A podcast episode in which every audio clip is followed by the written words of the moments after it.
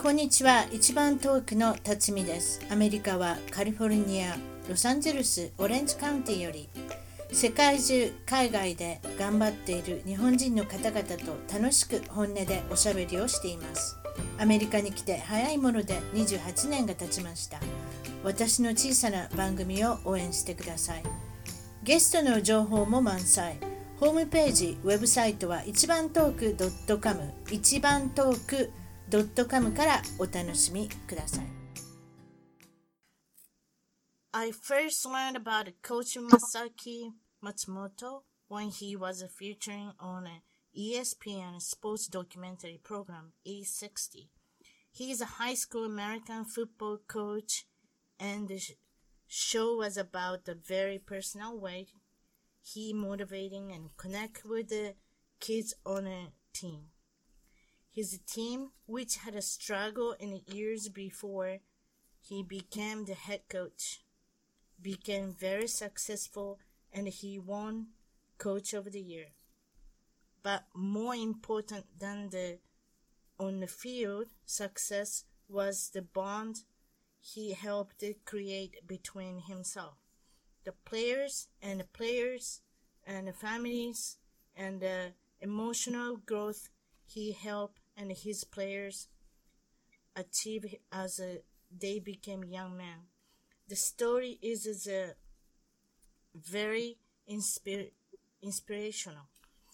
You can find articles on LA Times, Los Angeles Times. I wanted to learn more from the ESPN story, so I am very happy to announce today's today's Ichiman Talk guest is Coach Masaki Matsumoto. Thank you for coming to my small radio show. Thank you for having me. It's an honor. I appreciate it. Thank you. A few weeks ago, on a Super Bowl Sunday morning, my family and I were flipping around the channels and just happened to land on an ESPN E60 show that I mentioned, and we got very engaged and inspired by your story. It really inspired me and how you approach your team using some of your own experience growing up and it looked like was made up of the some kids that have come from less privileged backgrounds and some tough home situations, not unlike your own. How you motivating them to connect to their families and then teammates and develop winning attitude both on and off the field really touched my heart and it made me cry. I'm a football mom. My son is with me today. He's a junior in Laguna Hills High School in California, and and then his radio debut today. It's a big day for me. This mom and son team will interview you and also your mom. We will have a Matsumoto family for the two episodes. Here's my son. Hi, say hi to the Matsumoto. Hello. Coach Matsumoto. Uh, it's a pleasure to be speaking with you today. Thank you for having me. I appreciate it. Thanks for taking your son Saturday. I know uh, you're busy as a teenager, so Okay, was you want to start up with the questions? yeah, first question would be How old were you when you came to the United States? uh, I was, I think I was uh, seven, um, towards the end of uh, first my first first grade, I think. So yeah, I think it was around seven. What were your first impressions of the United States? About- Positive or negative? Um, I, I didn't really have, you know, a positive or a negative thought. I just thought it was humongous. Um, everything was, you know, spread out in Japan. Everything's so close together, you know, buildings and there's just not much space. And, um, you know, I thought it was intriguing that everybody traveled by cars. Um, and I also had a difficult time communicating. That, that was frustrating. Uh, I, I remember being frustrated because I didn't know what people were saying and I also couldn't communicate with people. So I remember, um, you know, I just, I decided to just fake it. I just you know, I would just shake my head or nod my head, even though, I, you know, I, I didn't know what they were saying, just to kind of let them, you know, let them think that I knew what they were saying. So that those were some of my first memories. So could you speak English at times? So No. no, Mhm. right? Because well, I remember when I was in Japan. So they're gonna educate you in English in a middle school. So you had no idea, you know, No. different language. Yeah, I, I didn't. I didn't. Um, how was elementary school in Seattle? Was it was it entertaining? Did you like it there? I did. I um, you know, like like like I said, um, you know, it was it was a little frustrating, um, not not being able to communicate as well. But what what really helped me um, was sports because you know during recess, um, I got to you know play basketball and football, soccer, and you know, and introduced to football, and I that's how I sort of connected with um, other kids. And then eventually, you know, once I started picking up English, I became friends with those guys, that the guys I played at recess with. And so, you know, um, I always say when I, you know, when I give talks to people or whatever, um, the two reasons why, like, I take I take coaching so seriously is because one, because of the impact it's had on me, you know, with the coaches I've had, but also two, sports really, you know, meant a lot to me because it helped me connect with other people when I, especially when I couldn't communicate with them, uh, you know, by speaking. How did you make friends? Uh, I, I, you know, like I said, m- mainly through sports, I would say, you know, that I became friends with a lot of the athletes and a lot of the kids, um, that we would play sports, you know, with in recess and, um, yeah, so I, I would say, you know, I, I, I wasn't, um, you know, consciously saying, "Oh, I want to be friends with athletes." It just naturally became like that, and then, you know, eventually we started playing on the same sports teams and etc. And so um, that's again, you know, uh, I would say again, sports was the main way I made my uh, my friends. Um, how was your high school experience? Were you introduced to like tackle football as a player in high school, or was it earlier?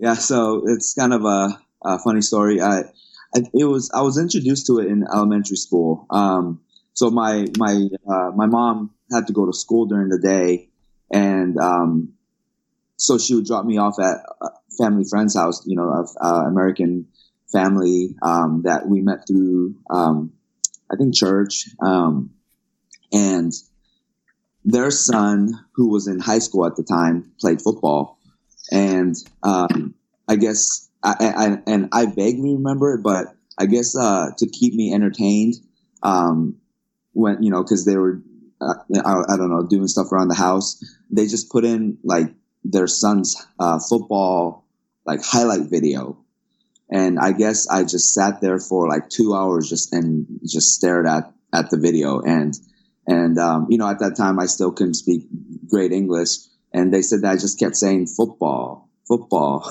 football, and and that's that was really my first um, connection to football. And then um, and then, like I said, I started watching it on TV and started you know playing during recess. And I just asked my mom, um, you know, I, can I play organized football? And uh, third grade, I started playing organized football. All right. Did you have any like a stress or challenge in in a school, like elementary school? Yeah, um, you know, I that one thing I didn't mention is um, I, I I was pretty skinny when I got to America, and um, I, I gained weight pretty rapidly, and um, I would say till about ninth grade, I was I was pretty chubby, and um, looking back, and my mom and I have discussed this recently. You know, I think I just the frustration and you know of not being able to communicate and speak and being a being in a new country and all that stuff um, and the stress that it brought. I think I just kind of dealt with it by eating and um, Mm, that's a So- lot of times it happens. Stress eating. Yeah, exactly. And so, um, you know, I, again, at that moment, you know, um, you don't realize it, but looking back, it, it, it totally made sense. And then again, you know, when I started working out in high school and stuff and running track and all that, I, I started shedding the weight. But, um, you know, it, so it, it, was, it was, it was a difficult transition, but I didn't know at the time. So after high school, you got a football scholarship to Trinity International University in Chicago. How was the transition, like leaving your mom from high school to college? Yeah, uh, great question. Um, so yeah, you know, and I, I, I didn't answer your uh, question fully, um, but my high school experience was amazing. Uh, you know, I, my mom put me in a private school in seventh grade. It was a K through 12, uh, private Christian school. And, you know, the reason why she did that is, was more for academic reasons, not for religious reasons. Um, but after a couple years of being in the school and just seeing how people were different and, um, I don't know. And then, you know, it was mandatory that you take, you know, Bible classes at that school. And the, a lot of the things that I was learning made sense. And so in ninth grade, I, I, I, you know, I accepted Jesus and I found God. And that, that really, you know, was probably my first step to just my transformation and, and, and a lot of the reasons why I do and the way I do things now. And then, um, you know, I had great coaches in high school, uh, my football coach, my track coach, uh, huge mentors. And you know i still hang you know my best friends are still from high school. Um, i have great friends from college too but you know uh, i still have a lot of great friends from high school. So my experience in high school was great. And then leaving that and traveling 5000 miles away to chicago um, it was difficult. I i remember i you know, and I redshirted my freshman year. So, you know, I practiced and all that, but I didn't play in the games and that was difficult.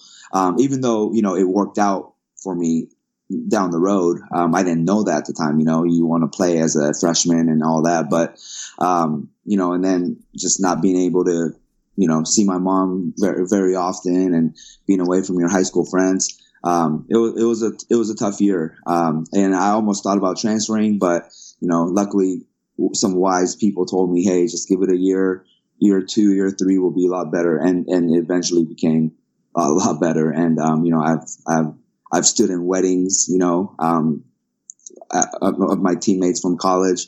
Uh, my college coach is one of my biggest mentors. Um, he really, um, is the reason why, you know, I coach the way I coach, um, using football as a vehicle to help young men.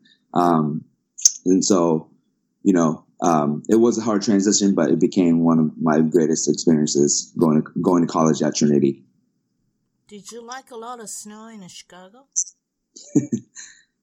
uh, for the first two days, it was cool, but then after it sticks for two months, it, it, it gets tiring. It gets old. well, you were in a Seattle area. You grew up with. Uh, it's cold, but not too much snow, isn't it? Not too much snow. Only maybe like once or twice a year. But in Chicago, I mean, January till April, it's all snow. long time. All about is the snow. Half of the year is the snow. Yeah. That's my image of the Chicago. Yeah, you're, you're exactly right. Why did you decide to become a teacher? I knew in ninth grade I wanted to be a teacher um, because, again, of the experience I had at, in high school and the great coaches and you know the teachers I had, um, and I just, I mean, they were they they were making a difference in my life, you know, and me not having a dad, um, I could sense that, and I was becoming better. I was becoming a better person through the things they were teaching me and coaching me at, and um, and I just, you know, I, I I said to myself, you know what, this is what I want to do for the future generation. Um, and you know, a lot of times kids, you know, think they know what they're going to do, but eventually changes, which is fine. Um, but for me, it just I just stayed on that course and you know older I got I more and more I knew that I was I wanted to you know work with teenagers and and teach. All right so I'm going to ask you some football related questions now or just sports related who was your favorite athlete growing up? Barry Sanders. That's why I was number 20 um you know really from high school on um and I played running back so you know, I just loved watching him. Um, he, I don't, I don't even know if you guys know him because Um, I, I forget that I'm a lot older now. um, oh, I but know Barry Sanders. Yeah. okay, good. Um, You know, Yeah. Detroit. Wait, Detroit Lion. Lions, right? yeah, exactly. Yep. He got the, some kind of record. Carry the ball like in the yards record or something. Uh, he has the most negative yards in Negative. NFL history. Yeah, but he was he was yeah, it's his running style. It's very unique. Yeah. yeah exactly. So him and then obviously um, Michael Jordan. I just you know I I, I loved watching Jordan and oh my God, it's Michael Jordan. I remember. Were you a fan of the local Washington teams? you know um, That's true. Seahawks. I, didn't hear the Seahawks yet. I, I, I, I was, so I was, but in terms of basketball, um, I, I, I just, I love the Bulls, uh, through the Jordan era. Well, that's right. Supersonic. You're not a big fan of Supersonic? Was? Mm, no, not really, because Not again, really. Well, compare with the Michael Jordan. Who, who, I who's going to be the grew up- better? it Right? was the Jordan era. So, but you know, um, if they brought a team back now, I, you know, I, I would love the whoever it was, um, because I'm, you know, I, I love all Seattle sports, UW and Seahawks, Mariners, you know, so Can I tell you something? We love the Michael Jordan. We put um our daughter's middle name is Jordan. well, that's awesome. Well, you Yeah. got a, you got a middle name too. You you might want to say that. Yeah, one. my middle name's Duncan after Tim Duncan of the Spurs. Wow, We got the Jordan and Duncan. great. All about his NBA. Yeah, So- big sports fans. That's great. All right. Was your mom fond of you playing the football? Did she not like it? I don't know. We never really discussed that. I know that um, when I was playing, uh, she would kind of, she would tell me she would, uh, you know, cringe a lot when I would take hits. Mhm. Uh, but I mean, she was at all of our, all of my games, and she was a huge supporter. So, um, you know, I think she loved the, you know, she loved me playing. Um, but I think it was, you know, probably scary for her when I would take some hits. What got you interested in coaching and becoming a coach?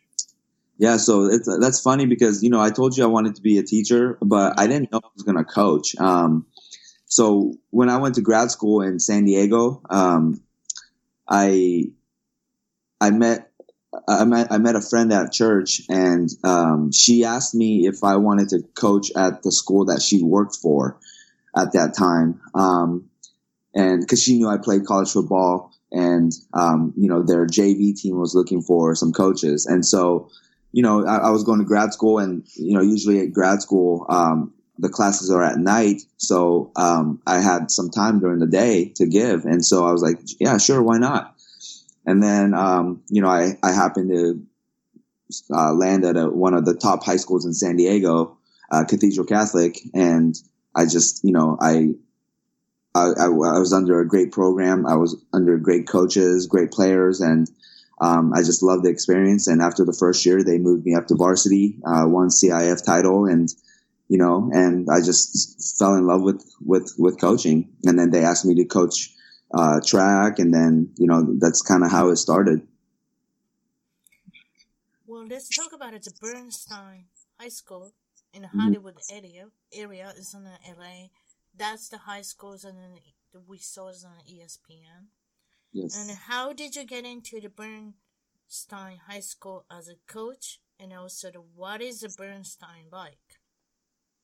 Okay, great question. Um, so after I was towards the end of my two years uh, at grad school, um, I knew you know I needed to now find a full time teaching job and start making you know actual money and start you know start my career. Um, what I wanted to do was just I wanted to stay at Cathedral and you know find a teaching job there and you know and they the, the coaches really tried but there was just nothing open for me and there was nothing really in San Diego. And so I was like you know what? I I, I, still enjoy Southern California so I'm gonna apply to LA Unified. Um, and sure enough I you know I got a call back and I got an interview and and then um, they gave me a list of schools that I could start at, and um, Bernstein stood out to me because it was a brand new high school that was opening that year, and I knew that you know, okay, well, it's a new school. They probably need, they would probably need coaches, and you know, um, it's you know, uh, and so I, I I put my name there in there, and so I got hired as a special ed teacher, and um, by that by the time I got hired at Bernstein, though, they they already had a football head football coach, so you know, I just I came on as an assistant, which was fine because you know I probably wasn't ready to be a head coach by then, anyways. But I uh, they did have a um, track position open as a for a head coach, so I you know I became the head track coach, and uh, in 2008 I, I started there. Um, it's in East Hollywood, and you know a lot of people think Hollywood's nice, but um, it's not a very nice area, especially on the east side. And you know a lot of gangs, a lot of uh, you know drugs and violence. And um, it's you know it's a Title One school, which means over seventy percent of the kids get free or reduced lunch. Um, a lot of single parent homes, and so yeah, it was it was kind of a culture shock, you know, because um, I I had gone to a private school pretty much my whole life, and um, you know grew up in the suburbs, so I um, yeah, it's it was kind of a culture shock, but me uh, coming from that background, I think that's what helped me at a school like that because I didn't, you know, I didn't know any better. It's like, you know, all of my classmates graduated, you know, and all of my classmates pretty much went to college. And so that's all I knew. And so when I got to Bernstein and, you know, heard kids like saying, Oh, I may not graduate or I might not go to college. I'm like, no, you're going to college. You're going to graduate. And I, I, I you know, put high standards and expectations on them. And, um, that's, I think, what really grabbed their attention and, um, really, you know, they started really respecting the things I did and, and especially in the class and, and, and on, you know, in track and even in football as an assistant coach. Can you define your coaching philosophy, if you could, and what influenced you to become the coach you are today? Okay, so our vision statement for our football program is to build champions on and off the field and, and help them become productive citizens after leaving our program while relentlessly pursuing championships. So we're, we're going to basically, you know, we're going to pursue championships. You know, we're, we're, we work hard. We, you know, we grind all, you know, 12 months a year and, you know, we, we put them through hard training and practices, but our number one focus is to build champions on and off the field and help our kids become productive citizens after they leave our program. And so, you know, if we don't win championships, but our kids become better husbands and fathers, then we did our job. So that's really um, our vision for our program and really my vision as a coach. Um, and I would say just coaches throughout the year, you know, and um, throughout the years, um, high school, like I mentioned, college coach was a huge one, um, and and then a lot of colleges and, and then a lot of coaches I've met, you know, since I started coaching. You know, I I visit three coaches every year, different coaches who who are successful, and that's something that I really enjoy doing in the off season. And, you know, I pick their brain. I ask them what they do and how they run their program and I steal things. And, you know, so, um, the reason why I think I'm successful is because I am willing to, you know, say I don't know it all and go seek answers from, you know, a lot of successful people. Um, and so that's what's kind of defined my, uh, uh, how I coach do you face any challenges implementing your coaching style, or is it rather very smooth? It was.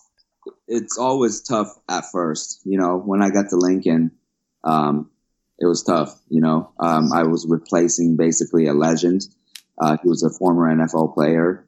Uh, he put a lot of money into the program. Um, he, he, he turned the program around, sort of like what I did at Bernstein.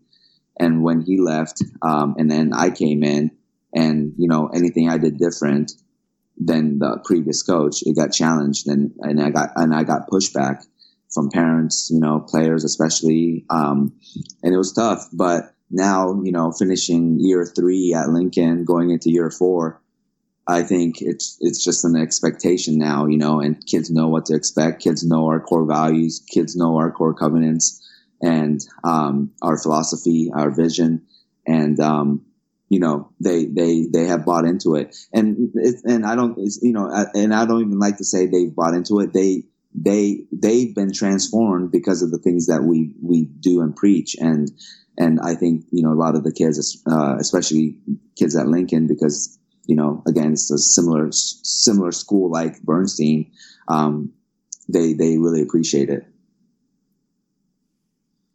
The central part of the ESPN uh, documentary show, it, probably this is the core of the E60, the documentary you were on. This idea of having a player's parents write a letter to the son, telling them how proud they were of uh, them and them how much they love. What causes you to, to come on up up on this idea? Yeah, so as I mentioned, I go visit. You know, I try to visit three different coaches every off season. Um, since I became a head coach in 2012, I've hit that goal. And one of the first coaches I visited was Tom Bainter at Bothell High School in Seattle. Um, he had turned that program around, and I've heard a lot of great things about him. So, you know, I, um, over Christmas break, I emailed him and asked if I could meet with him. And one of the things that he did was the letters, and I just thought it was it was a great idea. Um, and but you know i didn't know if i was going to do it if i was going to you know if i should do it if i if it was going to be successful if i was going to even get letters back but more i thought about it i'm like man like these our kids at bernstein really would benefit from this because again you know they come from tough homes and tough backgrounds and you know they some of them you know probably don't even talk to their parents because they they're you know working three jobs or you know uh, it's a single mom and she's, you know, too busy to even say I love you. And so, and I, I've also know, I also noticed that our kids at Bernstein, they, they just, you know, didn't have a lot of motivation and, you know, a lot of them would, you know, get in trouble and not care about school. And I knew part of that was because they didn't feel they, they, they, they were loved and that, you know, they were cared for, especially from their parents. And so, more I thought about it, I, I knew that I needed to do this. And so I did. And so here, and here we are, I guess. How did your story get picked up by ESPN? Yeah. So, um, first it got picked up by Eric Sondheimer of LA Times. He covers high school sports. Um, he, so, you know, I took over in 2012. You know, I was an assistant coach for four years and then I took over the program. And after the first season, we, you know, we went eight and three and we turned that program around real fast. And he, going into the second season, um, in the summer, um, he called me and he just said, Hey, but, you know, I noticed that you guys turned that program around. You know, what, what, what did you do? And I think he was expecting like, you know, oh, like we run this great scheme and, you know, we, we got all these transfers, but it wasn't any of that. You know, I just told him we we got our players to care about each other, you know, and and to play for each other, and um and so he's he, he asked me, well, how'd you do that? And I you know gave him multiple things that we do as a team, and then one of the ideas, uh, one of the things I told him we did was the letters, and he was just awe, in awe by that idea, and then he wrote a front page you know article on LA Times about it. And then a year later, um, uh, the producer of E60, Mike Farrow, called me and he said, you know, hey, I read your story on uh, LA Times. Uh, I want to come out there and follow you guys for a whole season. And that's what happened. What was your favorite part of the E60 documentary film? uh, just just seeing the pride, you know, of our kids, um, because again, they they don't a lot of a lot of those kids, unfortunately, don't have a lot of you know things that they're proud of or happy about, you know, and those those three years that you know we were we were winning and you know we were doing great things in the community and you know they were getting their grades up and they're part of something bigger than themselves you know and they felt proud about that. And I could just see that when they were, you know, talking, you know, on camera and just the, all the footages in the games and, you know, just how they, um, proud of what they were doing. Um, I think probably my favorite part to watch. Did you feel any different with knowing that there are ESPN cameras on you while you're coaching? No, they, they did a great job of just kind of staying in the background and staying out of the way. And so, you know, um, they, I, I really didn't, you know, change anything or anything, any way I did. I still yelled. I still, you know, got on kids. Um, they, you know, uh, I think the, the, the, part they didn't show, I mean, there was a lot of parts they didn't show, but, um, you know, before our first round playoff game, um, we had to suspend a couple kids, um, because they were, they got caught drinking. And so, you know, they, we had to suspend them for that play, that first playoff game. And, um, when I addressed the team and, you know, they, they were in there and, you know, um, they didn't show that part, but I mean, they were there pretty much for everything. So, um, they, we, we got used to them. And like I said, they did a great job of staying out of the way. How do you feel about the people of Asian descent in fo- American football? Uh, I don't know. I, I, I, I guess I don't put too much thought into it. Um, you know, I, I, I definitely understand that, you know, there's not many Asians, eh, you know, as a player or a coach. Um, and so, you know, I, that makes me proud, but, you know, and one of my mentors, he, uh, Ron Hamamoto, he's, uh, he's a really successful coach in San Diego.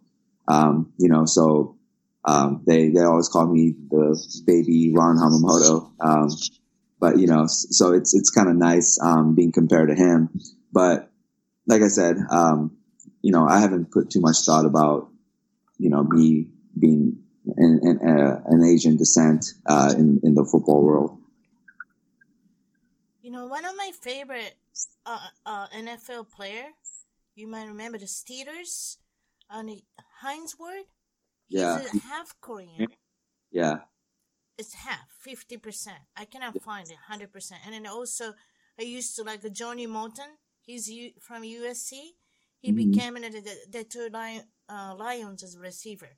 Yeah, That's all I can find. Two people. Do you know anybody else? yeah. that Dat Dat Nguyen, he played for the Dallas Cowboys briefly. Uh, he was a really great player at Texas A and M, And then- Football Hall of Fame, yeah. Mm. and then uh, and then he played for. He didn't have a he didn't have a great NFL career like people thought, but um, he, he he's one that stands out to me because I remember growing up watching him, and he was kind of an inspiration. Yeah, that's my kind of favorite things too. Try to find as an Asian decent. Fifty percent, I take it. I want. I, I'm really enjoying it. yeah, Any any level of the, I mean, like, uh, the the sports, and I Mhm. just enjoy it. yeah. Sure. Is there another question? Um, what do you think the future of football is, like in terms of the game, and what do you think it is internationally and maybe in Asia? Wow. Um, I, I don't know. I, I know, you know, I always ask my brother, you know, when I talk to him on the phone, you know, what's football like over there? And, you know, cause I'm, I'm hoping that it kind of picks up over there, but I still hear it's not very popular in Japan. Um, you know, it's not, it's definitely not in high school and stuff like that. Um, maybe, maybe like semi pros, but, um, you know, so, but I, I understand, you know, uh, it's a, it's a complicated sport and, you know, I know soccer and baseball is big over there. Um, so, you know, I, I, I don't- see it growing popularity anytime soon. Um, but in terms of, uh, the, where football is headed, I don't know. It's, it's kind of scary because I know in California they're trying to ban youth sports and, you know, I see a lot of things on Twitter, um, that, you know, coaches are fighting, fighting for it. And, you know, there, but there's like lawmakers that are starting to, you know, put in motion, you know, to ban, uh, youth football and stuff like that. So I, I don't know. Um, I, I, I do know that, you know, coaches have done a great job across the country trying to make the game safer and, um, you know, going to clinics on safe tackling and, you know, um, hawk tackling and, you know, keeping head out of the game and, you know, um, cutting back, you know, uh, cutting back, uh, full pads or, you know, even tackling drills throughout the week and the season. I know California limits, you know, hours in, in terms of h- how much contact you can have. And so I know that it's moving in the right direction in terms of safety, but you just, you just never know what the lawmakers will do. Did you get an injury, big injury, when you were a kid, when you were in school? Yes, I, You did. I have, I have multiple injuries from football. Yes. Uh, I tore, I ruptured my quad. Ooh. Yeah. I, uh, broke my leg. I broke my arm. Uh, I, yeah, uh, that, I mean, those are the three major ones. Oh, I had a hernia, um, from lifting weights in college. Um, so yeah, a lot of you surgeries. got a lot to list. Wow. Yeah. Yeah, but it's also brought me many, you know, blessings. So I w- I wouldn't trade it for the world. My experience in football. Can you advise the other coaches and parents what lessons have you taken away from your life and your experiences in coaching? Yeah, you know, I would I would just say to parents, just you know, don't don't be a helicopter parent. um, just you know, support your coach, support the team, support your son. You know, um, you know, I, I just uh, I think sometimes, you know, you know what I what I say about the parents and adults these days. It's like kids. You know, people always complain about the kids are you know oh, kids are becoming more entitled and kids are becoming more lazy and da da da da da. But r- really, in my opinion, kids haven't changed. You know, it's the parents. You know, and um, I think too many parents now just want to be friends with their kids and um, they want, you know, they think their kids the best thing in the world and you know that no one else matters. And and so you know just I, I would tell the parents to just keep your kids grounded and keep yourself grounded and you know um, understand it's it's sports you know um, not everyone gets scholarship. And so you know it's not the coach's fault if uh, if a kid doesn't. Um, to the players um, or to the coaches I would just say you know uh, coach for the right reasons. Um, you know I think a lot of coaches coach coach because of their ego and they use kids to promote themselves rather than you know teaching kids life lessons and holding kids accountable and you know not not letting the stars get away with things just because you want to win. You know um, i would say again like you can win many games but if you if the kid doesn't come out more responsible and more committed and and more productive citizen then really you didn't do the kids you know the kid a service. And um, so unfortunately you know there's too many, a lot of coaches uh, who do it for the wrong reason um, or who don't who aren't intentional about teaching life lessons through you know their sports. And so i would just you know tell the coaches to do it for the right reasons How big is football in your life outside of being a football coach? i would say it's pretty big um, you know my mom makes fun of me all the time because the, during the football season um, you know, I'll just I'll just watch football all day, you know, and um, I don't know. I just I just I just really enjoy it. It's I feel like uh, when football season's over, like after Super Bowl, it's kind of it's kind of depressing, and Saturdays and Sundays are a little bit more boring, um, you know. But it, it's a it's a big part of my life, even outside of uh, even outside of coaching. Do you have any favorite teams?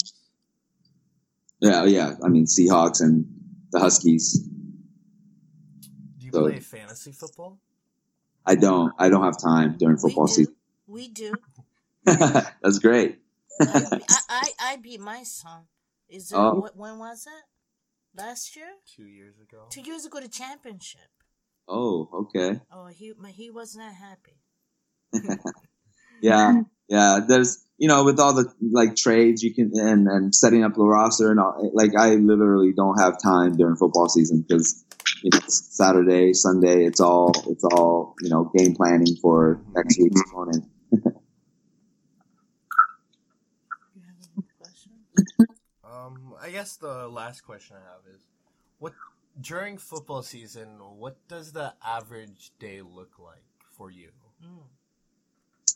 Okay. Um, maybe like a practice day or game day. Like a practice day.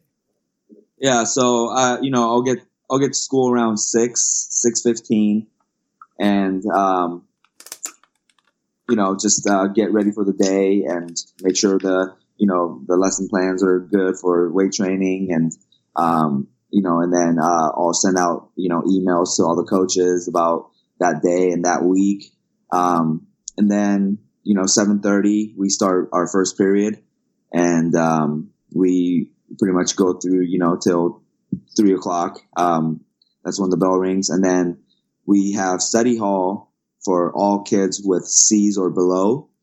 Um, we'll have a study hall from three fifteen to four, and then at four we'll we'll meet as a team. You know, go over go over whatever, watch film. Um, you know, if it's Monday, go over game plan for the next week, for this coming week.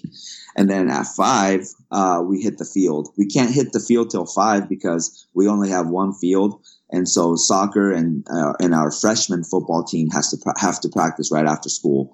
And so five, we turn on the lights and, you know, we'll practice, we'll practice till about seven, seven thirty and then you know clear the field, close everything up, and I probably get to get home around eight thirty, you know, and then eat a, eat a late dinner and get ready for bed, and then repeat.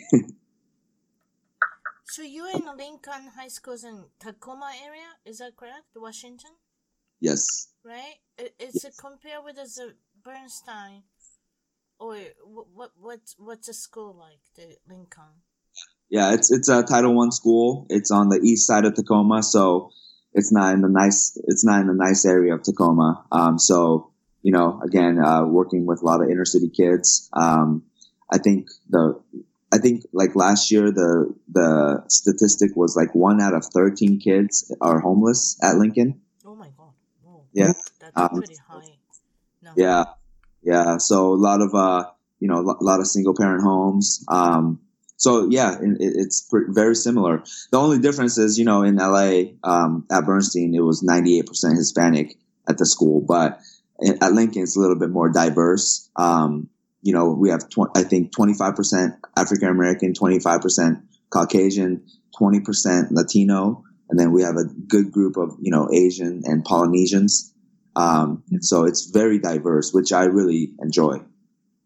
With the other day, this is a, I I found your pictures with the you went to it's last week. Do you went to the Oregon University with a couple students, right? Mhm. Yeah, Oregon State is it Oregon State or Oregon? University of Oregon. University of Oregon. So the, the three four kids is big.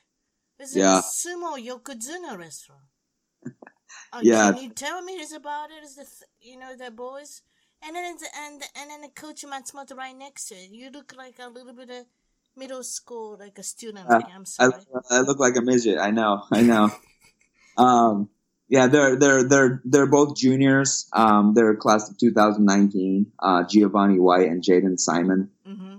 both great kids. You know, three 3.0 uh, GPA. Um, you know, they they don't miss our morning workouts. We lift at we work out at 5:45 a.m. in the off season. How, how big are they? Uh, um, the size wise.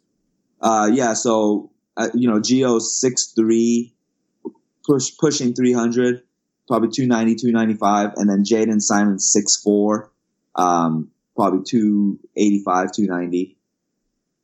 So they're they're both our you know offense defense tackle. Uh, Giovanni was our uh, lineman of the year in our league as a junior. Jaden Simon just um, he you know he just got offered by Montana State, which is a Division one school. Mm-hmm. So yeah, the future is bright for them.